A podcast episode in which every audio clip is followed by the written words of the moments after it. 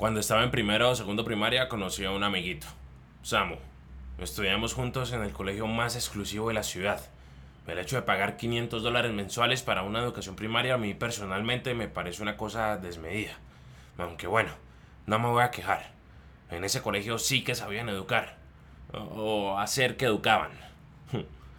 Samu y yo estudiamos algunos años de primaria juntos y luego yo me mudé durante mis 13 o 14 años a otra ciudad, mientras mi papá atendía unos negocios en el extranjero.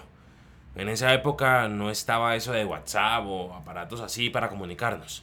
Entonces obviamente no supe más de él ni de ese colegio hasta que volví en mi adolescencia para ver un panorama tan impresionante pero tan interesante que el simple hecho de haberme aguantado tal ambiente tan burocrático y cínico me asegura que esta es una historia que vale la pena ser contada.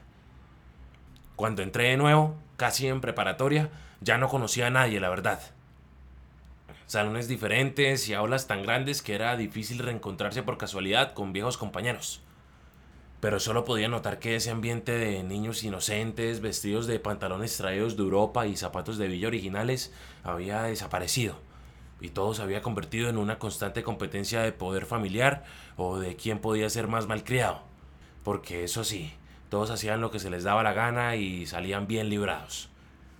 Acosos sexuales olvidados en la escuela, problemas de drogas nunca tratados y profesores despedidos sin razón por puro billete que los directivos recibían por debajo de la mesa, a los padres que gozaban de puestos en el gobierno de muy buenos torcidos para estar prácticamente nadando en plata. Era una cosa impresionante parchicitos de estudiantes que lo único que hacían era buscar problemas y esperar el fin de semana para salir en sus carros obsequiados y gastarse el dinero de la familia en fiesta. Entre esos grupitos, una tarde y de la nada, pude reconocer por fin a un viejo conocido, a Samu, prácticamente mi único amigo de la primaria y pues los recuerdos que se me vinieron a la cabeza solamente pasaron a ser confusión cuando le vi un semblante tan distinto. Samu era como por decir de los más populares de todo el bloque se la pasaba con su combo de amiguitos y amiguitas vestidos de Ralph Lauren a la salida de las discotecas, agarrados a puño y navaja por razones tan estúpidas que solamente se me ocurre culpar al ego. O también en centros comerciales de la ciudad para robar lo que pudieran en los almacenes más exclusivos, aunque sus tarjetas de crédito tuvieran el cupo para comprar lo que se les viniera en gana. Parece que la adrenalina llenaba un vacío que ni siquiera el más grande lujo podía compensar. Todos sabiendo inglés o francés gracias a su educación de élite Simplemente no había que buscarle otra razón a sus actos. Eran niños malos. El tipo era una cosa espectacular. Le llovían las mujeres y nadie podía ganarle bailando el roxito o el merengue que sonaba en las bocinas de sus autos a todo volumen cada vez que pasaban el rato por ahí en el parque central. Buscaban problemas con cualquier otro grupito que se aparecieran o esperaban a que llegara la policía a molestarlos por fumar y así poder reafirmar que son lo que todos con tres pesos en el bolsillo pueden ser en este país. Intocables se limpiaban las manos facilito después de dejar contentos a los federales con parte del efectivo que les daban cada domingo por ser buenos niños, según sus papitos, como si ellos también se engañaran.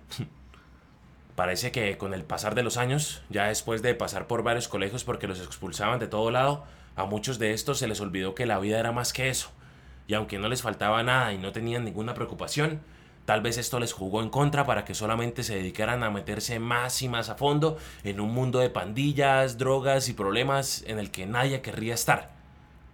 Y es que esto cuesta creer para muchos, y aunque el dinero sí compra mucha felicidad, a veces rompe tantos límites que se puede llegar a tocar fondo, uno del que ni siquiera la cadena más grande de contactos de tu papi te puede salvar.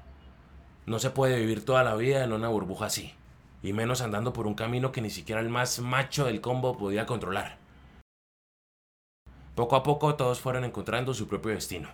Mientras yo cruzaba tercer año de la universidad y ya empezaba a salir con quien es ahora mi esposa, esos flamantes y alocados jóvenes empezaron a aparecer por ahí muertos en diferentes circunstancias. Algunos accidentados por andar manejando como locos, otros por sobredosis y hacer cosas raras que no les incumbían, y otros por pescarse problemas con gente que no andaba con juegos y que, a diferencia de estos niñitos ricos, sí venían de la verdadera calle la que ellos creían conocer. Ahorita me mudé a Europa recién graduado y me alejé de todo ese ambiente hace algunos años. Vivo con mi esposa y estamos esperando a nuestro primer bebé. Terminé mi posgrado y me enteré hace poco por una de las exnovias de Samu, hija de un político de por allá de Centroamérica, porque todas las parejas que él tuvo eran de ese caché, que el tipo no logró escapar de unos problemas de microtráfico en los que se metió por mera curiosidad. Al parecer su papá se quedó sin favores los cuales cobrar para sacarlo de sus problemas. Una noche de fiesta parece que ya no pudo escapar y ya en la madrugada, cubierto del rocío de la mañana en la que unos salen a trotar y otros se alistan para trabajar, permanece el cuerpo sin vida del niño que cargaba con su Game Boy edición limitada para todo lado, del dueño de la colección de zapatos más impresionante que haya conocido. Debajo de ese semáforo termina la historia del galán más popular de toda la generación 74. Samu ya no podía mostrar sus dotes de baile ni podía asistir a los eventos familiares porque simplemente ya estaba muerto. Lo mató la curiosidad y la osadía. Definitivamente siempre fue el más atrevido. Esa mañana nadie habló. Nadie salió a buscar venganza como solían hacerlo. Nadie dijo nada. Ahora simplemente todo había acabado. El juego se había salido de las manos y ya no tenía chiste. ¿Por qué empezó todo esto en realidad? No, no sé. Pero la madrugada en que Mano se fue para siempre, con él se fueron esas ganas de jugar a ser gángsters. Se fue toda esa época de niñitos inmaduros y dejaron todo atrás. Todo se borró. Tanto que ni siquiera le cuentan a sus hijos todas estas locuras que hicieron de jóvenes porque no lo consideran un buen ejemplo. Simplemente esto nunca existió al igual que Manu y todos sus parceros que se creían capaces de todo. Simplemente esos niños que jugaron a ser gángsters se esfumaron para siempre y nunca nadie los recordó.